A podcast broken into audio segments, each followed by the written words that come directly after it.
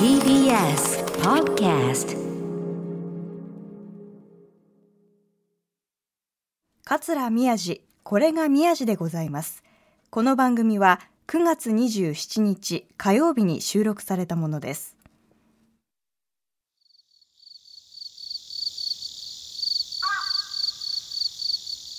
桂宮治これが宮治でございますワイシャツから学ランになる衣替え学ランの下は T シャツのやつさらし巻いてるやついろいろいたけど早くこの学ランを脱ぎ捨てて大人になって羽ばたいていきたいと思っていた小塚田のお城の草に寝転びて空に座れし十五の心。石川啄木。皆さんおはようございます。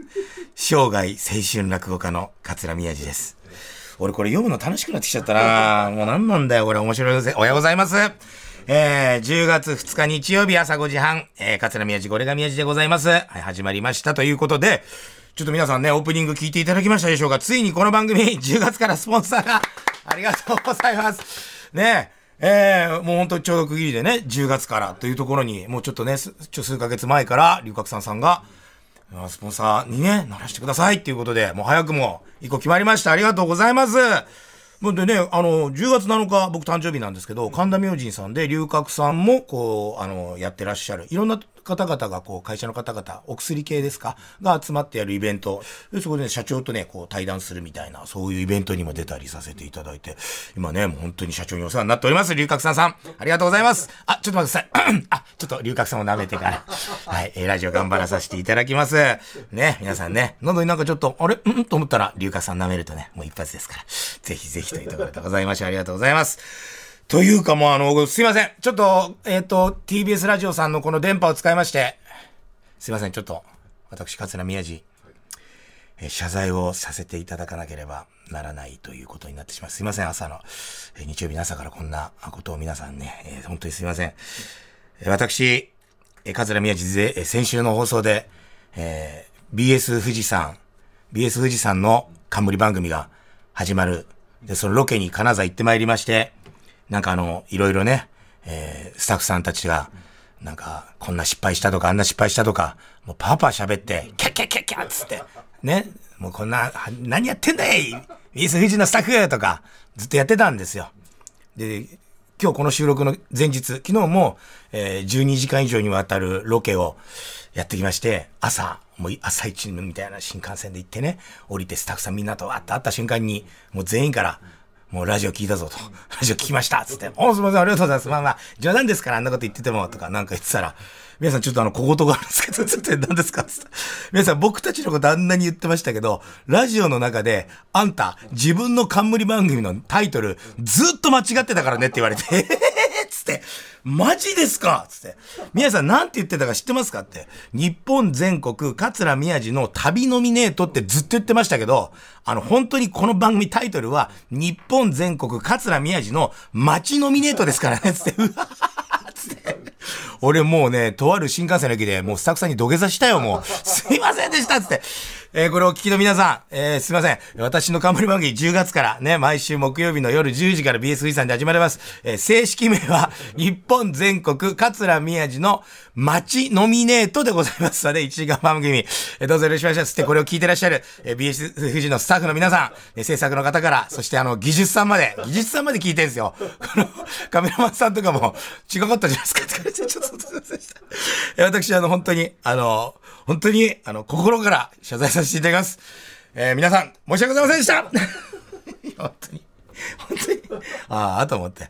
いや、すごい。あんなに人のことパッパ言ってんのに、自分、で、オープニングのカンペ。間違ってんだ、ディレクターが。それとかじゃない。電波に乗せて、タイトル間違えてるんですよ。初の冠番組の。でもね、スタッフさん、本当にいい人たちで、全然怒ってなくて、笑顔で。で、ちゃんとあの、謝罪してきてくださいね。いやしてきます。で、ます。宣伝してきます。って言って。今朝も、今朝も、それプロデューサーさんから LINE 来て、ちゃんと謝罪してきてね。してきます。いや、本当に。だからね、もう商店にしてもそうですし、この TBS ラジオさんもそうだし、文化放送のラジオさんもそうだし、BS 富士山のね、スタッフさんも。いや、僕ね、だから、ど行く番組行く番組ね、スタッフさんがみんな一緒なんですよ。だからもう本当に、なんか、なんかもっと怖かったり、なんかちょっと嫌な人とかいるのかなと思ったけど、なんか僕聞く現場ね、みんな本当いい人だから、スタッフに現場に行くのは楽しいですよね。ただあの、結果を残さないっていうだけで。スタッフさんがお膳立てをしてくれてんのに、なんかがね、もう最高。もうなんかもうツーアウト、満塁。ね。でも代打宮地。ここで一発逆転ホームラン。俺はもうお膳立て。で、ピッチャー疲れてますから、宮地がホームラン打ってきて、って見逃し三振みたいな。お前振ってもねえじゃねえか、みたいなね。ちょっとダメだ、空回りしてんな、俺。でも本当にね、スタッフさんに支えられて、10年後ぐらいに、10年後ぐらいにあの、跳ねるように頑張ります。ちょっと、10年間、10年後ぐらいにね、あの、ちょっと武道館は無理だと思うけど、武道館は無理だと思うけど、内幸町ホール、内幸町ホールだったして、あの、キャパ100、180数人のキャパぐらいであの、イベントできるように頑張りますね。すごいっすよね、玉結びとかね。やっぱかっこいいですね。武道館で。もう、だってもう、完売でしょ？あんなの、すごい。僕もちょっとあの、いろいろね、こう、知り合いもいたんで、あの、拝見させていただきました。あの、あれでね、あの、配信とかで。かっこいい。最後のあの、紙芝居とかもね、もう俺もう号泣しましたよ、本当に。いや、すげえな。で、オープニング一之輔兄さんでしょ？かっこいい。もうなん、もうほんと、すごい現場は全部一之輔兄さん。もう今も俺は、あの、内幸一ホール芸人として頑張ってるから。だからもう、でもね、でも本当にいいスタッフさんとか知り合って、こういうね、いい番組、ね、なんかすごい素敵な番組とかこう呼んでいただいたりとかね、冠番組もたれてる、ラジオも2つあるし、テレビもね、始まったし、ね、商店メンバーにもならしていただいて、なんかいろいろある。そういういいことがいっぱいあると、悪いことって絶対あるんですよ。だからね、陰と陽、プラスとマイナス、ね、いいことがあると必ず悪いことある。これは水戸黄門さんもね、オープニングでずっと言ってますから、人生、楽か略もあるさって。いや、ほんと、よくだから、ついこの間ですよ。この間3連休、2回目の3連休。トヨタの方の、トヨタ市の方で、えー、僕の会やっていただいて、でもすぐ台風来てたじゃないですか。でも早く帰るなきゃ。で、終わって、とりあえずもう、タクシーね、呼んでくれてって飛び乗って、トヨタから、えー、名古屋の駅まで。もう1時間ぐらいあるんですよ。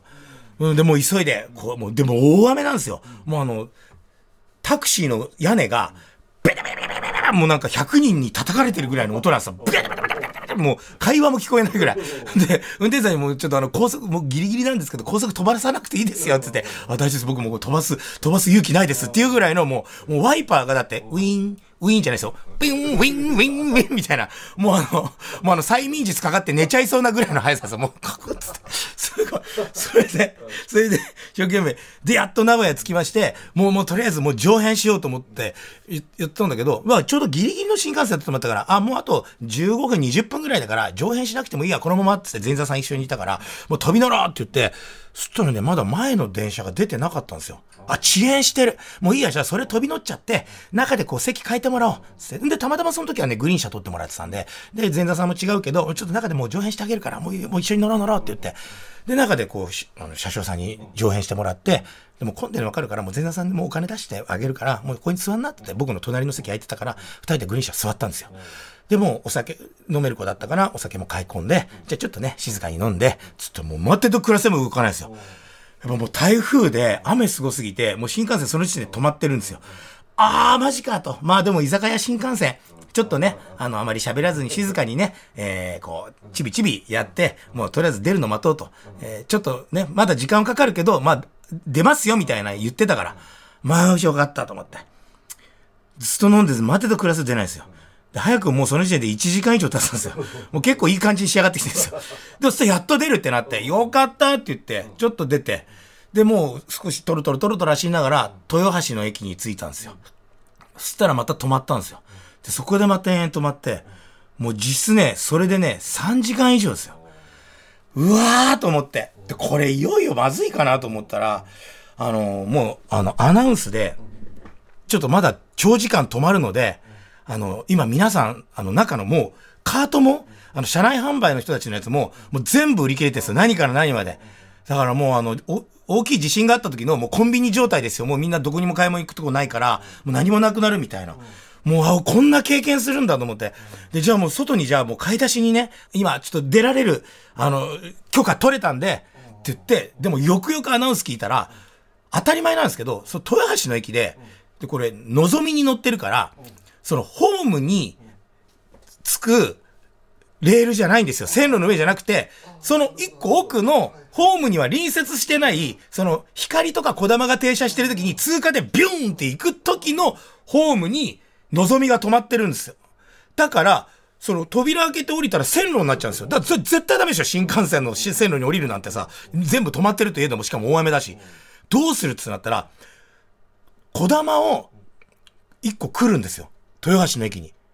小玉が来るとホームに隣接してるじゃないですか。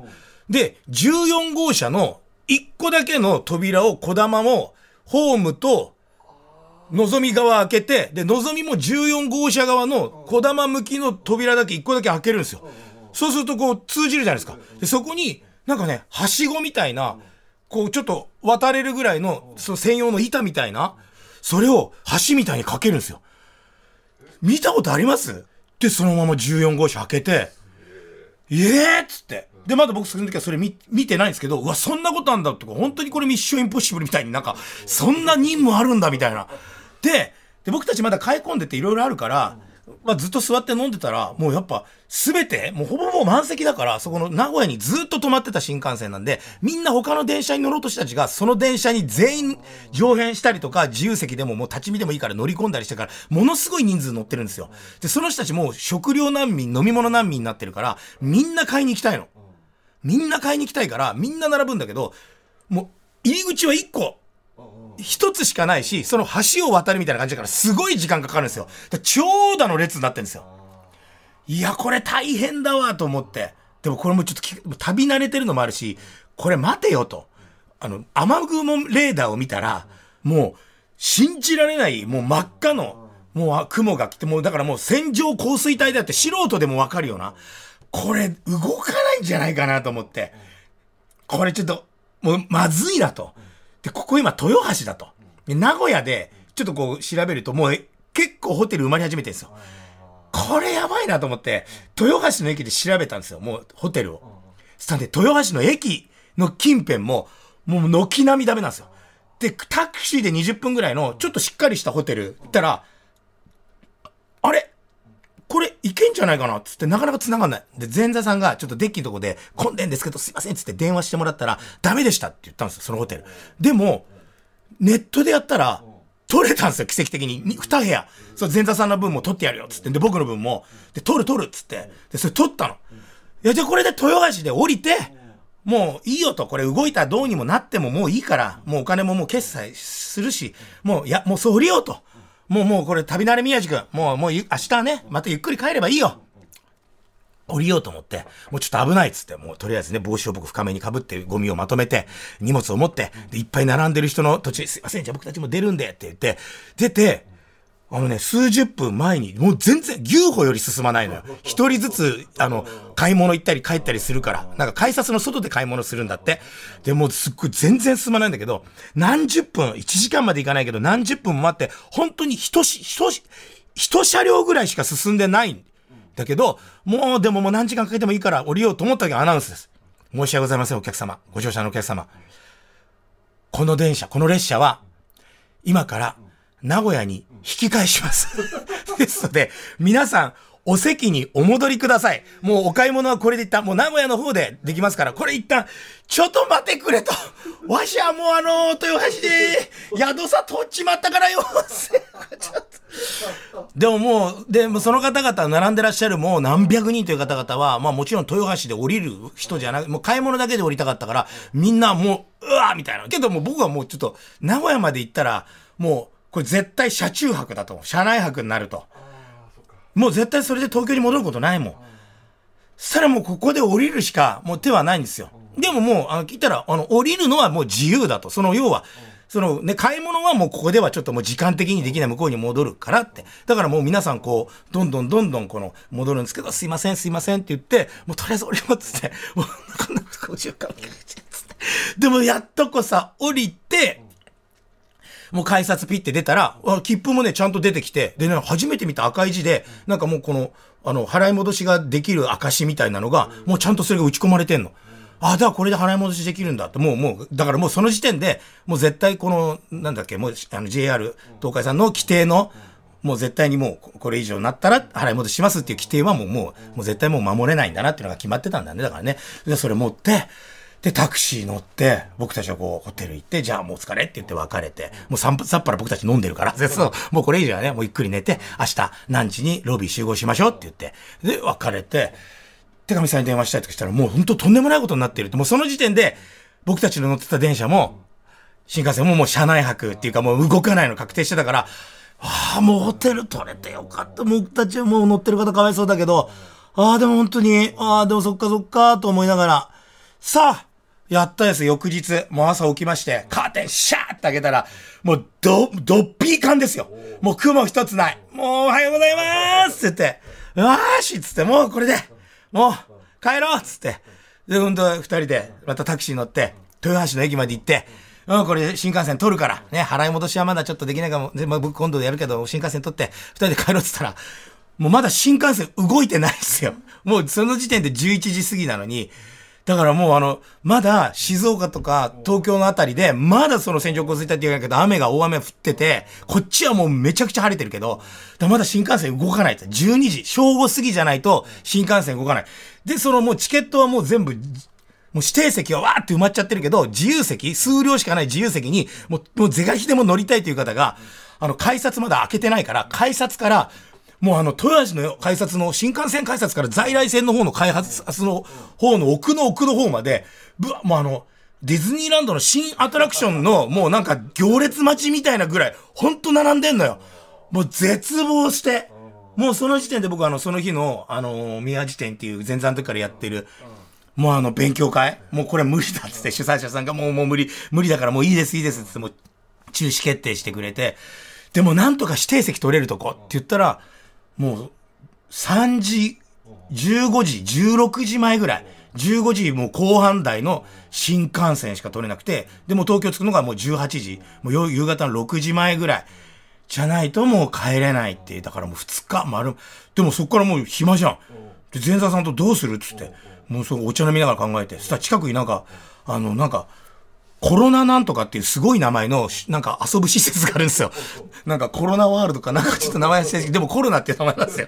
そのゲームセンターとボーリングと、あと、なんか温泉じゃなくてスパみたいなのと、うん、とかがもう、あとパチンコ屋さんと、なんか複合施設みたいになってる。そこもタクシーで20分かかんないぐらいだから、そこ行って、二人でご飯食べて、UFO キャッチャー、俺のお金で UFO キャッチャーみんなでやって、で、前さんと二人でボ、ボーリングやってもうなんなん俺本当に休みないじゃないですか、最近。一日休み、子供ともあんまり遊び行けてないのに、俺なんで前座と二人で8日を楽しんでんだと思って。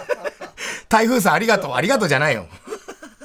いや、久々にあの、あの、愛知県で、豊橋で、あの、天気がいい中、新幹線帰れなくて、なんかボーリングしたり、あの、仕事をしないっていうね、一日を過ごしました。ね、だから本当皆さん、あの、なんかね、その旅もね、いろいろあると思いますけど、なんか大変なことがあったら、あのね、あの、逆にこうね、大変だと思わず思わずに、それをもっと楽しむ方向に書いていただいて。いや、でもそんなちょっと、ね、精神的にちょっと大変だったんで、ここでちょっと皆さんが元気になる曲を、お伝えしたいと、ね、お送りしたいと思います。僕はなんかたまたま街歩いてたらこの曲流れてきて、うわ、すごい曲だと思った。この曲です。もうね、朝からテンション上がります。スティービー・ワンダー兄さんとアリアナ・グランデ姉さんで、 Faith。スティービー・ワンダー兄さんとアリアナ・グランデ姉さんで、 Faith でした。そう、これいいですよね。映画ね、 SING かな？のなんか曲でね。いや、これもうなんか聞いたし、でもほんとさ、当たり前なんだよ。せ、世界、世界中が知ってるさ、あの、トップミュージシャンじゃん。お二人とも。だ当たり前なんだけど、改めて聞くと死ぬほどうまいね。あの、そんじょそこらにいる、あの、歌自慢とわけが違うんだよね。ああの、素人が聞いても、あ、天才だなってわかんないよね。だこれ、あの、曲聞いてから、いろんなこう、動画とかサイトとかいろんなのこう検索して見るんですけど、見たり聞いたりするけど、やっぱもう、何回聞いても感動するもんね。やっぱ本当に、感動した。あ、ちょっと喉痛いんで、ちょっと、龍角散舐めます。どう今の CM の生き方。カットカットこれ。さあ、メールが来てるんで、ちょっと読ませていただきます。えー、ラジオネーム、太陽の下の金木星さんからいただきました。ありがとうございます。宮治さんおはようございます。おはようございます。初めてシルバー川柳を17歳になり考えてみました。いいですね。シルバー川柳を17歳考える。えー読んでみましょう。格違う。祖母の料理、絶品だ。格違う。祖母の料理、絶品だ。祖母の料理って、なぜあんなに美味しいでしょうか？ちょっとこれシルバー川柳の意味履き違えてないこれ。なんか自虐でもおじいちゃんの、なんか膝痛いとかさ、なんか、ね、目が見えないとかさ、なんかね、しょぼしょぼするとかさ、そう、そういう、そういうのなんだけど、あの、普通におばあちゃんを褒めて終わるという、これはあの、シルバー川柳というより、えー17歳の感謝の気持ちです、これ。17歳感謝の川柳です、これね。でもまあ素敵な。こういうことじゃないんだけど、でも17歳ありがとうね。もう、ついでにもう一個、ね。えー、ラジオネーム、レインボーシープさんからいただきました。ありがとうございます。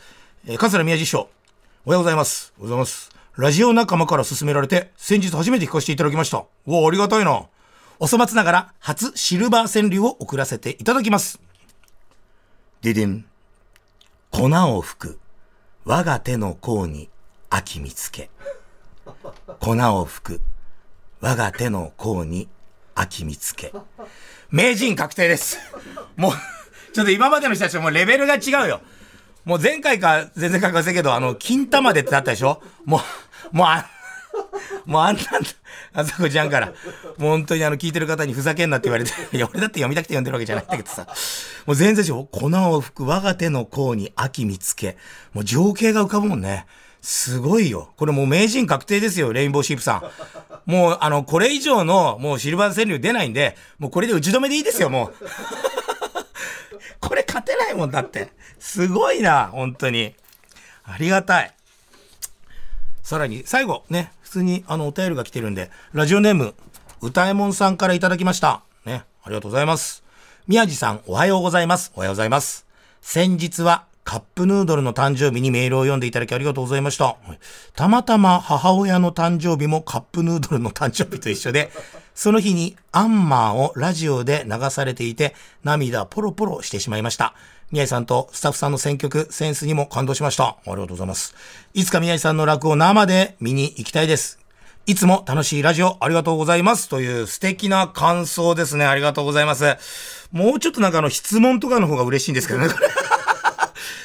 最近あの、メールすごいたくさんいただくんですけど、あの、何ですかね、やっぱこの番組聞いてらっしゃる方、の、年齢層が高いからかな、あの、普通にあの、お礼のメールとか、あの、感謝のメールとか、あの、感想メールとか多いですけど、あの、もうちょっとあの、私に対するあの、疑問、質問とか、そう、そういうのを、あの、いただけるとね、なんかすごい嬉しいなと思うんですけど、これ全然、全然関係ないですけど、これたまたまあの、ディレクターの T さんより、なんかすごい、なんか、これ、ブースに入ったら紙が置いてあって、僕の悩みは、つまらない人の話が死ぬほど嫌いです。原因は僕がラジオ番組の編集ばかりしているからです。編集の仕事は録音されたナレーションをこの部分たるいなとか滑ってるよとか繰り返しじゃんとかあらを探しまくってカットしてすっきりした話に仕上げる仕事です。なので、本当に話がつまらない人と話していると、相槌を打った方がいいはずなのに、ついつい、そこの部分いらねえよ、と心の中で突っ込んで、話に集中できません。どうすれば、人の話を集中して聞いて、その人のいいところに共感することができるのでしょうか？あ、宮治さんの話は面白いですよ。思ってねえだろ、絶対よ。ディレクター T この野郎。これ完全にあの感想とか、そんなことじゃなくて、俺に対する苦情でしょ、これは。繰り返しとか、つまんない話してんじゃねえかとか。あの T さんね、どうすれば人の話を集中して聞いて、その人のいいところに共感することができるんでしょうか？えー、自分を見つめ直してください。自分の汚い部分をすべて、すべて自分で見つめ直して、自分自身が素晴らしくなることです。綺麗な人間になることです。T さん、あなたの心は汚れてる。そうだよね。でもあの、皆さんあの、何でもいいですよ。こういうね、お悩みとか、あの、自分のね、あの、苦しいこと、悲しいこと、どうやったら解決できるかとか、ね、あの、たまに、あの、私は80歳のじいさんですが、毎朝、あの、家の前を通る、あの、女子高生に恋をして、どうしていいかわかりませんとか。あの、デイサービスで出会う、あの、75歳の女性に恋をしてしまいました。私はもう96ですとか。あの、そういうメールも、あの、解決策をね、あの、K さんと一緒に考えていきますので、あの、ぜひぜひ、そういうあの、メールをお待ちしてますので、あの、感想とかね、あの、そういうのもいいんですけど、たまにはそういうメールもお待ちしておりますので、お願いいたします。さあ、ということで、えー、番組では、あなたからのメッセージね、えー、心よりお待ちをしております。えー、アドレスは、myaji905-tbs.co.jp えー、みやじ905 tbs.co.jp です、えー、家庭のこと、夫婦のこと、仕事のこと、様々なご相談、お悩みお待ちしております。また、過去の放送はすべて、ポッドキャストで聞くことができます。最近、めっきり勢力が落ちたとため息をつく32歳のディレクターがギンギンな編集をしますので聞いてくださいね。もうこんなこと書くから誰も聞かなくなるんだよ。これはだってもう今の紹介した T さんと別の人ですからね。S さんでしょ？もうだから T さんも S さんももう変な人なんだよ。だからさ、俺が一番まともだと思うよ。ということで、桂宮治でした。夕方は商店。喉が痛くなったら、龍角散。